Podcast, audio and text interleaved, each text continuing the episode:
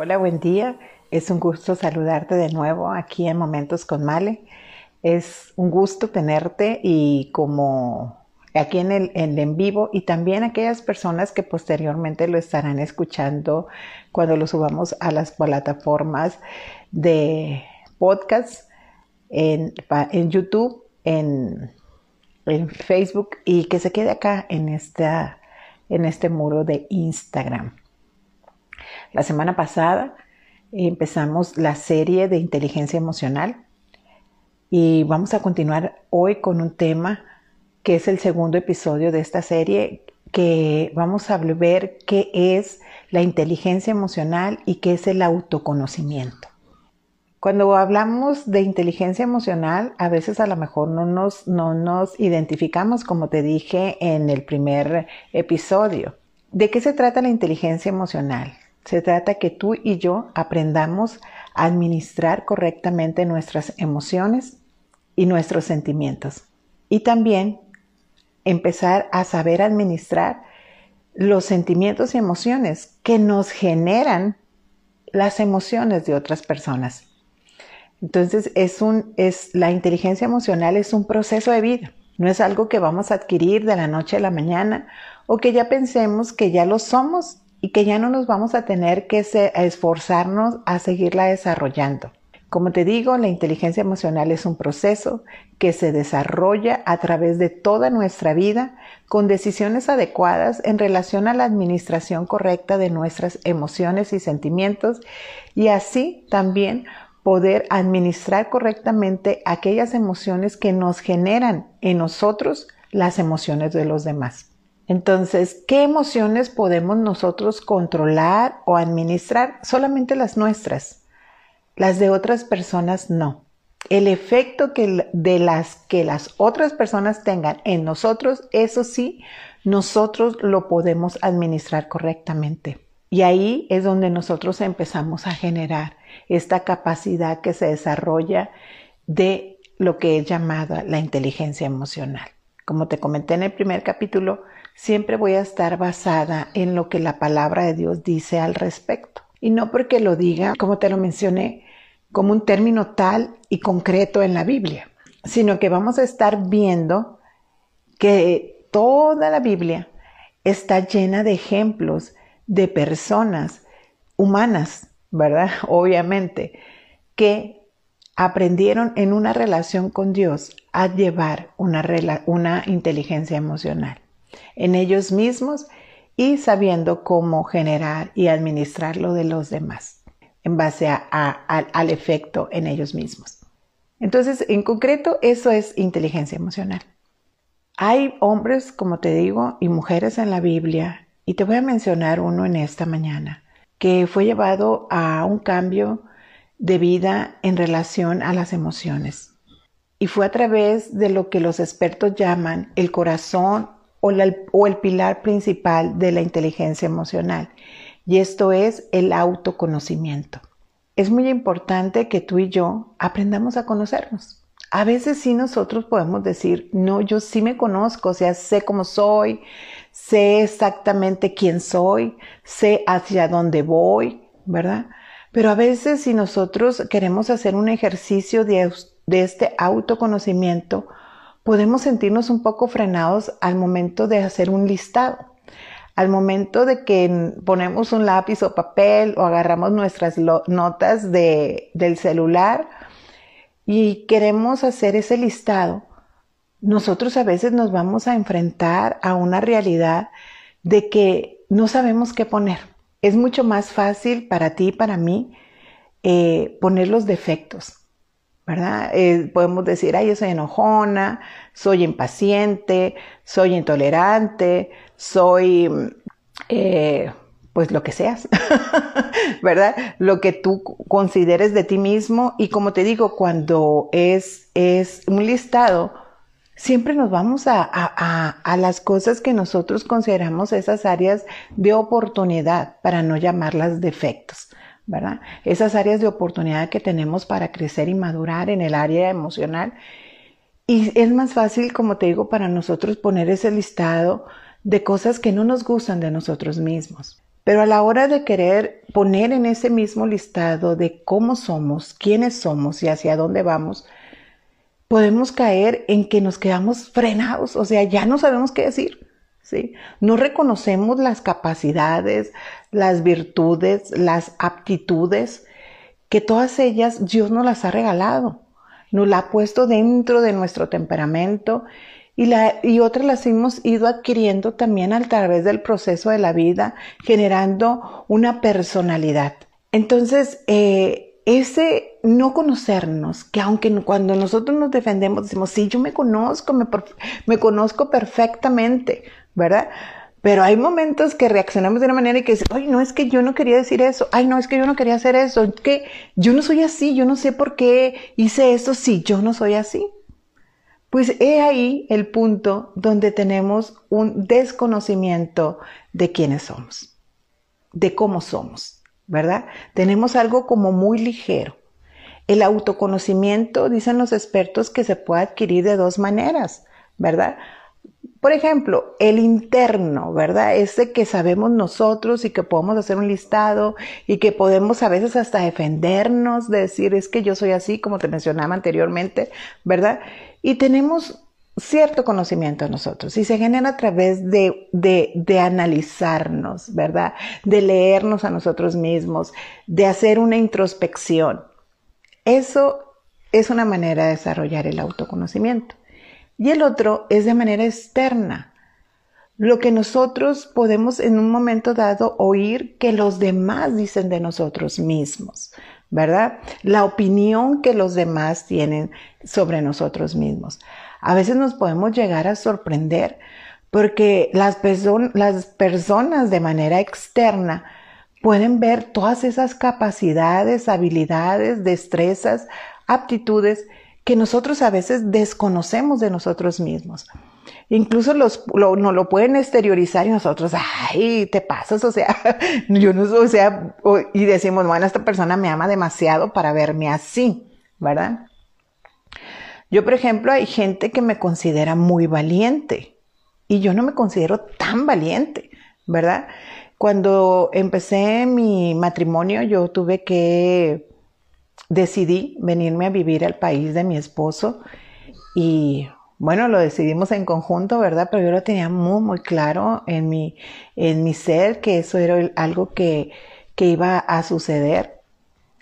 Y mucha gente acá, ¿verdad? Me decía, ay, qué valiente eres. Y yo, ¿cómo de qué? ¿Verdad? Es que dejaste tu país, dejaste tu familia, dejaste tu cultura, dejaste muchas cosas, ¿verdad? Por venir acá por y estar con tu esposo acá. Y yo no lo veía como una valentía, ¿verdad? O sea, bueno, ¿qué? O sea, para mí era algo natural, parte de una decisión, ¿verdad? Pero tal vez sí. Bueno, sí, sí soy valiente, ¿verdad? Pero a veces nos vemos nosotros de una manera diferente. Hay gente, hay personas a nuestro alrededor, puede ser nuestra familia, nuestras amistades, ¿verdad? Incluso jefes, incluso eh, a veces hasta los niños nos ven a nosotros de una manera que nos admiran porque ven esas, esas cualidades que hay en, en, en nosotros que a veces nosotros no tenemos la capacidad de reconocer. Entonces, para la inteligencia emocional, lo primero que nosotros debemos desarrollar es el autoconocimiento ese poder nosotros observarnos, analizarnos, ¿verdad? Ver cómo reaccionamos ante ciertas situaciones, ¿verdad? ¿Cuál es nuestra reacción posterior a ese impulso eléctrico que son las emociones, ¿verdad? ¿Cómo reaccionamos ante algo que nos da temor? Por ejemplo, bueno, yo te pongo el ejemplo mío porque pues yo soy a la persona que conozco, ¿verdad? Yo tengo una, como temor, que le voy a tener que poner el nombre porque eso es importante en el autoconocimiento, reconocer las emociones y darles el nombre que tienen. ¿verdad? No disfrazarlas, no decir, ay, no, es que, no, no, no, es que yo no soy así, ¿verdad? Pero porque nos da a veces vergüenza que las personas eh, sepan cómo somos y tenemos que también saber que somos vulnerables. Entonces, yo, a mí me da miedo eh, viajar en avión, ¿verdad? Lo hago porque es algo que, pues es la manera de llegar a mi país en el caso que cuando viajo, a mi país. Hay otras maneras, pero son mucho más lentas, o sea, más largas, más bien en tiempo. Entonces, por las distancias. Entonces, pues la manera más rápida de llegar a mi país es en avión. Y aún cuando trabajé en México, uno de mis trabajos era viajar mucho en avión y siempre generaba ese temor, ¿verdad? Siempre llamaba a mi mamá y le decía, mami, ay, ore por mí porque ya va a ser el vuelo y así, ¿no? Entonces mi mami siempre oraba por mí y, y siempre me animaba y, y me decía cosas, ¿verdad? Que a veces hasta me confrontaban, porque, por ejemplo, una de las cosas que mi mami me decía después de orar y teniendo mucha fe, ella de que Dios me iba a llevar y traer con bien en base a la promesa que hice la palabra, ¿verdad? Que será bendita nuestra salida y nuestro regreso. Y a veces me decía cuando ya, yo creo que como que ya la desesperaba de tanto que, ay, qué miedo, ay, no. Este, me decía, hija, es que si sería el tiempo de Dios para ti y la manera que fuera en un avión, no puedes hacer nada con eso. Y yo decía, ay, mami, desde, pues con ese ánimo, ¿verdad? Pero, pero pues es una realidad, ¿verdad? Y era muy, muy objetiva y realista y, pero siempre confiaba en la bendición de Dios para sus hijos. Y, bueno, entonces una de las cosas, cómo reacciona mi cuerpo ante el temor del vuelo en el, en el, ¿cómo se dice? Despegue y aterrizaje, porque son en esos dos momentos. Ya cuando agarra altura, ¿verdad? Donde ya no hay nada que hacer, ah, no te creas, este, ahí yo digo, ay, padre, ¿verdad? En, tu mano lleve este, este avión y lo lo haga levantarse y ponerse en el suelo de manera adecuada. Pero siempre esa emoción, ese impulso eléctrico del temor que hay dentro de mi ser, en esos dos momentos puntuales del vuelo, o de iniciar y terminar el vuelo, me, me sudan las manos y me sudan los pies, ¿verdad? Es algo que, aunque yo quiera, ¿verdad? Y me pongo que la banda, ¿verdad? Me pongo cosas que que me puedan generar que me empiezo a hacer ejercicios de, respiración, ¿verdad? Y, y, a lo mejor tú dices, ay, bueno, pues esta mujer que, que simple o que a lo que le tiene miedo, ¿verdad? Pero bueno, esa es, mi, esa es mi vulnerabilidad en esa área del temor, ¿verdad? Y ese es mi autoconocimiento y como te decía, una parte del autoconocimiento es que reconozcamos la, la emoción, ¿verdad? Que la, que la podamos identificar. ¿Por qué?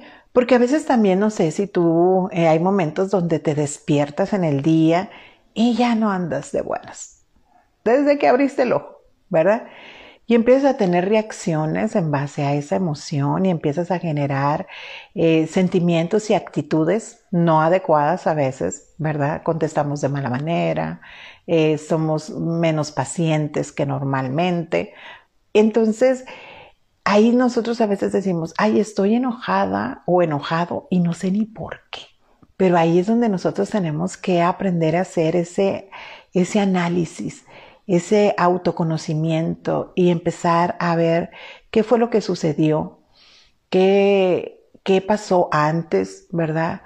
En qué actitud tal vez me dormí, qué suceso viví el día anterior y ya nos despertamos y a veces pues ya decimos, pues no sé por qué, pero al momento ya de analizarnos, podemos decir, ah, mira, es que me sucedió esto. Y tal vez no reaccioné en ese momento. Y, y ahora me está, estoy haciendo ese, esa reacción tal vez posterior.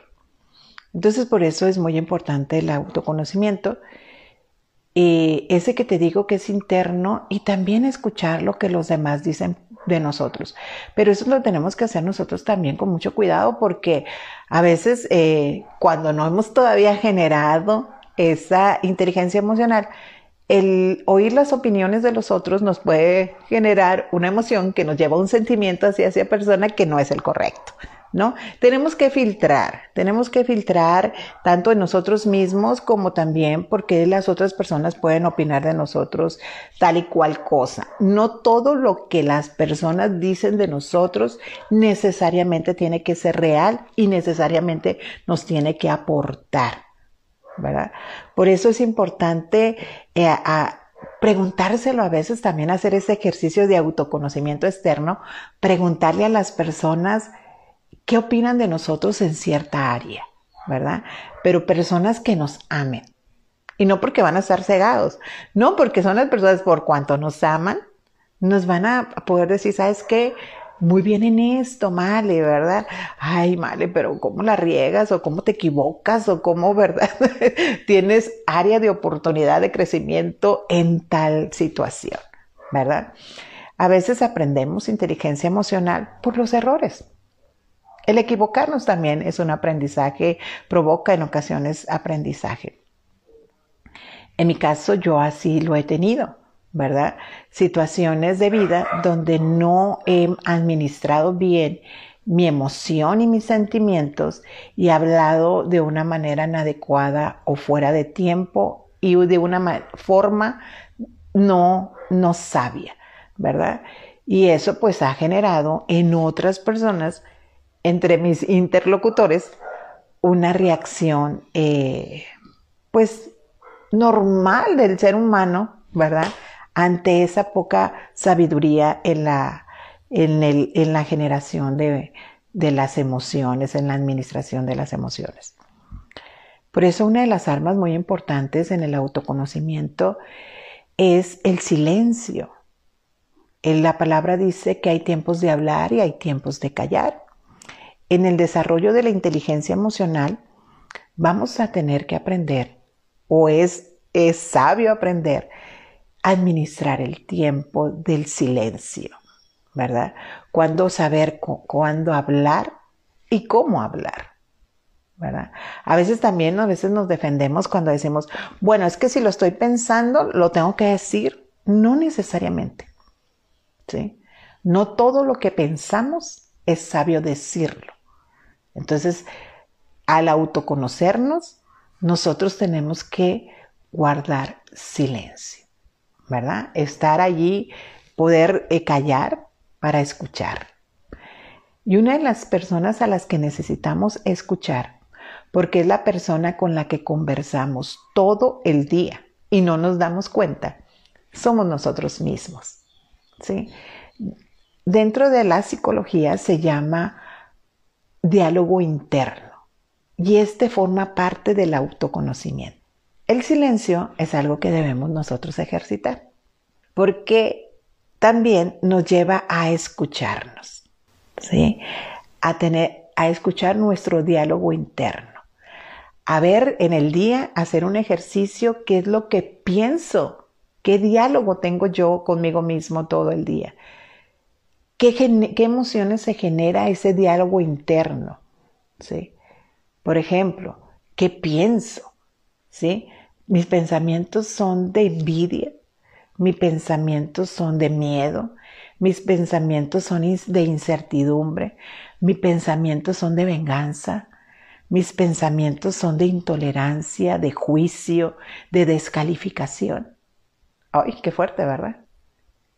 Ver cómo estamos pensando. Damarnos el tiempo en ese autoconocimiento tomando el tiempo del silencio y al mismo tiempo para llegar a, oír nuestro diálogo interior. ¿Qué pensamos? ¿Sí? La palabra de Dios dice que somos lo que pensamos. Tal cual son los pensamientos del hombre, tal es él. A veces nosotros pensamos que la psicología es una ciencia que se inventó después de que Dios, pero no, ¿sí? Dios nos ha conocido desde la que nos hizo.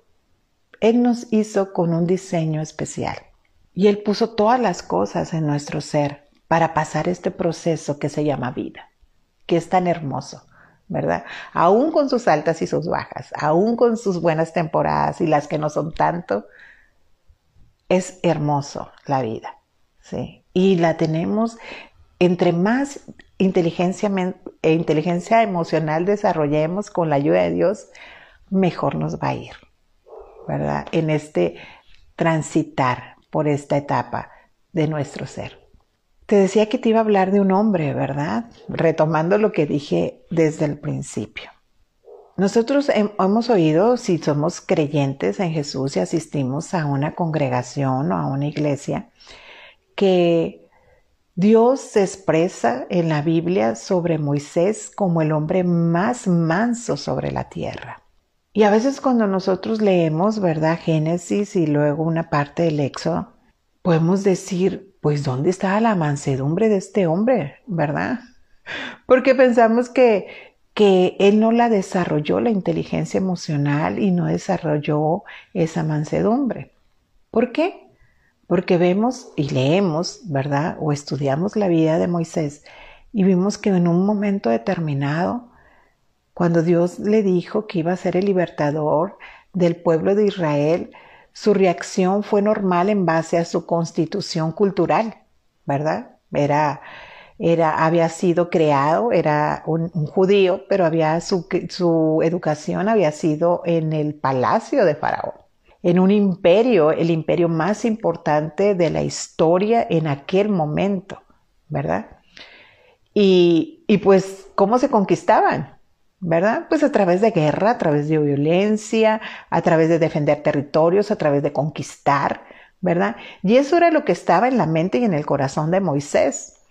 Por eso a la hora que él ve una injusticia cometida, entre muchas, ¿verdad? Pero cuando cambia su manera de, de ver la vida, cuando Dios le menciona cuál va a ser su función, ¿verdad? La función de Moisés, perdón. Este, él reacciona en base a, una naturaleza que, que, había en él, ante una cultura que había en su ser, porque había sido criado, formado y desarrollado como con una cultura de conquista y de violencia, ¿verdad? Entonces a la hora que que, ve esta injusticia ante, hacia una persona judía, ¿verdad? O israelita, más bien llamada, mejor israelita, este, él su reacción, ¿sí? Su emoción, su, su, ah, ¿cómo se dice? Chispazo eléctrico y su reacción fue, le cortó, digo, lo mató, ¿verdad? No le cortó, yo me estaba quedando corta, yo, la que se estaba quedando corta era yo, este, lo, lo mató, ¿verdad? Y este, este acto, eh, cuando hubo conciencia, ¿verdad? En la vida de Moisés, hubo temor en él porque sabía que lo iba a matar Faraón y huyó, huyó al desierto, ¿verdad? Y ahí en ese desierto en el cual duró eh, años, ¿verdad? Ahí en ese desierto se casó, ahí en ese desierto tuvo la, bendición de ver la zarza arder y que no se consumía. Ahí empezó en Moisés eh, un, proceso de desarrollar inteligencia emocional, ¿verdad? Porque ya se vio de una manera diferente. Posteriormente regresa, ¿verdad? Y la palabra eh, habla y narra sobre las plagas que hubo en, Egipto, cómo salieron, ¿verdad? Pero también vemos a un Moisés subiendo a la presencia de Dios y cuando regresa, ¿verdad? Después de tener un tiempo con Dios de varios días, y regresa y ve al pueblo israelita ya con un ídolo formado, ¿verdad? Pues él en su, en su poco desarrollo de inteligencia emocional, viene el chispazo, viene la reacción y rompe las tablas. Pero así fue pasando la vida de Moisés, fue pasando, hasta que él, ¿verdad?, desarrolla esa mansedumbre, esa capacidad de, de mantenerse en una temperatura emocional, por llamarlo de alguna manera así, ¿verdad? Que las cosas que sucedieran en el pueblo ya no activaran en él, o si lo activaban, poder tener el dominio y la decisión de no reaccionar de una manera inadecuada. Eso te lo, esto lo menciona en el Antiguo Testamento, ¿verdad? Y hay muchos hombres y mujeres que puedo mencionar en base al autoconocimiento. Ese, perdón, autoconocimiento que se desarrolla no solamente por una práctica eh, de un ejercicio psicológico, sino de una vida llevando una relación con Dios. Si tú y yo somos creyentes, nuestra inteligencia emocional la vamos a empezar a desarrollar a partir de Jesús, a partir de nuestra relación con el Padre, a partir de nuestra relación con el Espíritu Santo, ¿verdad? Y vemos en el Nuevo Testamento dos hombres, dos hombres que después nomás vamos a mencionar uno, ¿verdad? Hermanos, de la misma sangre, ¿verdad? Eh, genéticamente heredando muchas cosas. Jacobo y Juan, ¿verdad? Dos hombres que fueron llamados por Jesús para seguirle, dos hombres que estuvieron junto con Jesús en su ministerio, dos hombres que fueron también llamados después apóstoles, ¿verdad? Y estos dos hombres, cuando recién llegaron a Jesús, llegaron con una, ah, con tantas cosas en su carácter, ¿verdad? Que Jesús les puso un apodo. Imagínate nomás el apodo. Con el apodo yo creo que sacamos las conclusiones, ¿no? Los hijos del trueno. Ah, caray. ¿Verdad? Los hijos del trueno. Eso era el sobrenombre que Jesús les había dado. ¿Verdad? Porque eran hombres intrépidos que, intrépidos que reaccionaban a la primera estimulación eléctrica de sus emociones, ¿verdad? Y, ellos luego, luego querían como, no, pues así, ¿verdad? O sea, arrebatados, arrebatados ellos. Incluso una vez que Jesús eh, y junto con ellos iban a Jerusalén, a la fiesta en Jerusalén, eh, por camino que pasaron por Samaria, y Samaria culturalmente y religiosamente, pues los judíos y los samaritanos eh, no tenían mucha eh, acuerdo, ¿no? No se llevaban muy bien. Eh, entonces cuando los cuando iban de camino, pasaron por Samaria y se iban a hospedar ahí. Jesús les pidió a Juan y a Jacobo que se adelantaran y buscaran dónde, dónde se iban a hospedar, ¿verdad? Pero cuando las personas de Samaria se enteraron que cuando ellos andaban buscando hospedaje, que iban a la fiesta de Jerusalén y para los samaritanos no se debería de hacer la fiesta en Jerusalén, en el templo de Jerusalén, sino en la sinagoga, eh, el templo que había en Samaria. Entonces pues ya dijeron, ah, no, pues ¿cómo, le voy a dar hospedaje a este, verdad? Sí, sí va para el lado contrario de lo que nosotros creemos. Y la reacción de Jacobo y de Juan en ese momento fue, a ver Jesús, no nos quisieron hospedar, ¿verdad? Te lo parafraseo, ¿verdad? Está en el libro de Lucas en el capítulo 9, como en el versículo 53, ¿verdad? Y dicen, no Jesús, a ver, tú dinos, oramos para que caiga fuego del cielo sobre ellos, ¿verdad? ¿verdad? Y dices tú, oh, wow. ¿Sí? Qué reacción de esos dos hombres, ¿verdad? Eh, humanos, vulnerable ante las reacciones de las emociones, ¿verdad? Queriendo acabar de una con las personas por, un, por una por no haberles querido hospedar, por una diferencia de opinión, ¿verdad? Que básicamente eso era entre los samaritanos y los, y los judíos, una diferencia de opinión. Y a veces tú y yo, ¿verdad? Bueno, yo puedo tener ciertas reacciones en mi área emocional cuando estoy conversando con personas que no tienen la misma opinión que yo. Y puedo actuar de una manera intolerante, ¿verdad? Y querer imponer mi manera de pensar y mi criterio. Tal vez me vuelvo en ese momento una hija del, una hija del trueno, ¿verdad? O sea, decir, ay, señora, hazlos entender, ¿verdad? Que me dice, ay, ¿por qué no entienden? ¿Verdad? Porque no son unos niños normal. Entonces, en ese momento, ¿verdad? De, de la etapa de la vida de estos dos hermanos, pues ellos todavía no habían tenido una relación tan clara, tan poderosa, ¿verdad? De tan cercana con Jesús. Pero conforme fueron pasados esos tres años, ¿verdad? Esos hombres fueron cambiando. Esos hombres fueron cambiando que tanto que Juan, ¿verdad? Dije que iba a hablar de los dos y luego me iba a pasar a uno. Juan eh, empieza a tener un cambio en sus emociones, ¿verdad? Esto generado, como te digo, por una relación que empezó cada vez a ser más íntima con Jesús, ¿verdad? Más cercana, más, eh, más intencional. Y cambió el corazón de Juan, ¿verdad? Dejó de ser el hijo del trueno para ser lo que él se autonombra, ¿verdad? Porque él es el que se autonombra el discípulo amado, este, este apodo o esta, esta manera de llamar a Juan solamente aparece en el Evangelio de Juan. Qué curioso, ¿no? qué, curioso que él se menciona así como el discípulo amado. Jesús no lo amaba a Juan más que a los demás, porque Jesús, Dios, no hace excepción de personas. Pero Juan se asumía, ¿sí? En ese cambio de corazón que hubo en la vida de Juan, en ese cambio donde él generó, ¿verdad? Que sus emociones bajaran, ¿verdad? Y fueran canalizadas de manera diferente, el que cambió fue Juan. Y él después se asumió esa realidad, que Jesús le amaba pero le amaba como amaba a Pedro, como amaba a Santiago, como amaba a, a, los demás, ¿verdad? A Marcos, ¿verdad? Digo, perdón, Marcos no, a Mateo, ¿verdad? Este, en, en esa relación que cada uno de ellos empezó a tener.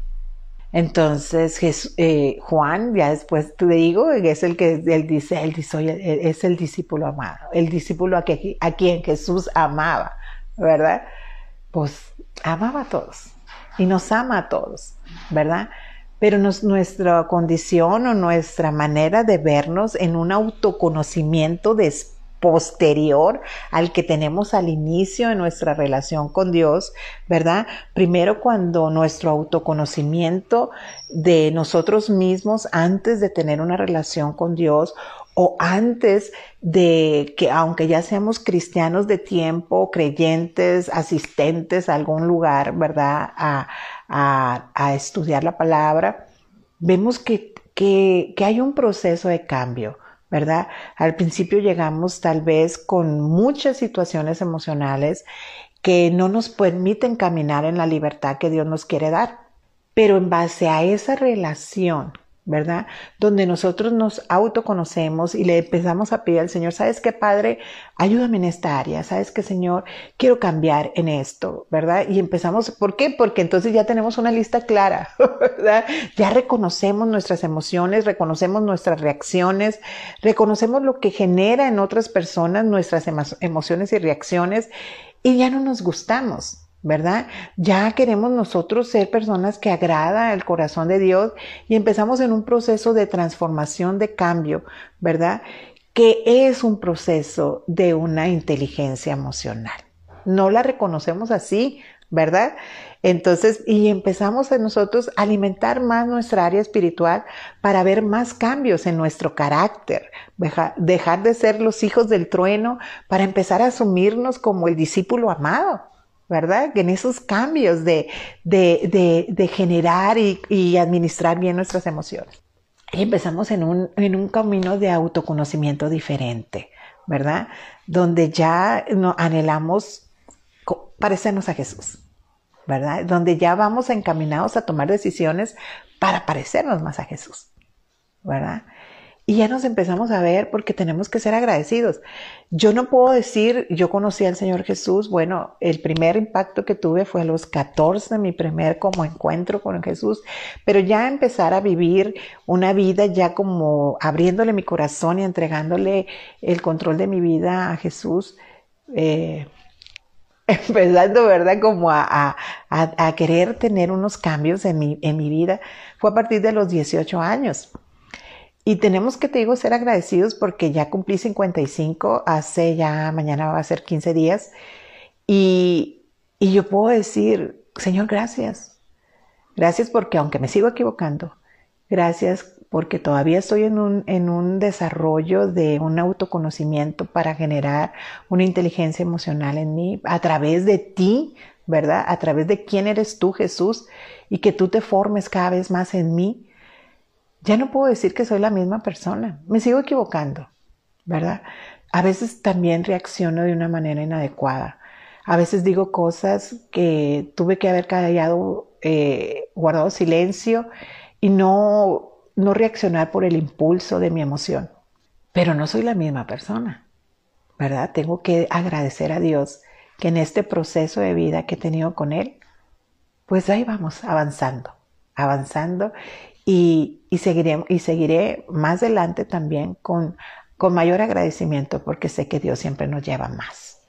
Otra de las maneras que desarrollamos autoconocimiento, te lo mencioné, es el silencio, es ver y escuchar nuestro, para poder escuchar nuestro diálogo interno, para empezar a tomar decisiones diferentes. Y hay otra parte que es muy importante, ¿verdad? Como creyentes para desarrollar esa inteligencia emocional, es leer y meditar la palabra. La Biblia, la palabra de Dios, tiene infinidad de consejos para ti y para mí, muchísimas promesas para ti y para mí, pero obra algo muy importante en lo que es el autoconocimiento. Y te lo voy a leer ya para ir terminando. La palabra es vida viva y eficaz y es más cortante que una espada de doble filo, que penetra nuestra alma y llega hasta los tuétanos y, y, parte, ¿verdad? Te lo estoy parafraseando un poco. Y parte y separa el alma del espíritu, ¿sí? Y discierne las intenciones del corazón. Esta parte de la Biblia nos está hablando de ese autoconocimiento que va a haber en nosotros a través de la obra poderosa que hace la palabra. La palabra de Dios está viva, es eficaz, es más cortante que una espada doble filo, penetra hasta lo profundo de nuestro ser, parte las coyunturas y los huesos y llega hasta el tuétano, hasta la médula de nuestro ser y hace una separación de nosotros mismos, del alma y del espíritu. El alma donde habitan las emociones y los sentimientos, donde habitan las decisiones, la voluntad, ¿sí? los pensamientos. La palabra nos va a separar del espíritu, ¿verdad? Porque a veces tenemos una opinión de nosotros mismos que se queda corta.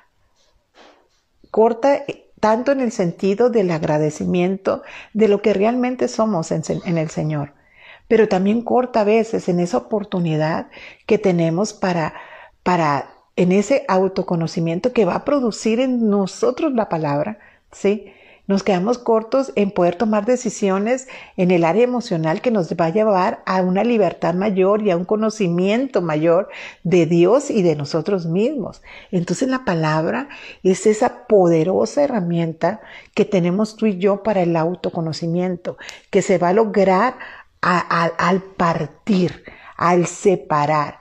En ese momento de esa separación va a haber un proceso de autoconocimiento donde nosotros vamos a saber cuáles son las intenciones reales de nuestro corazón.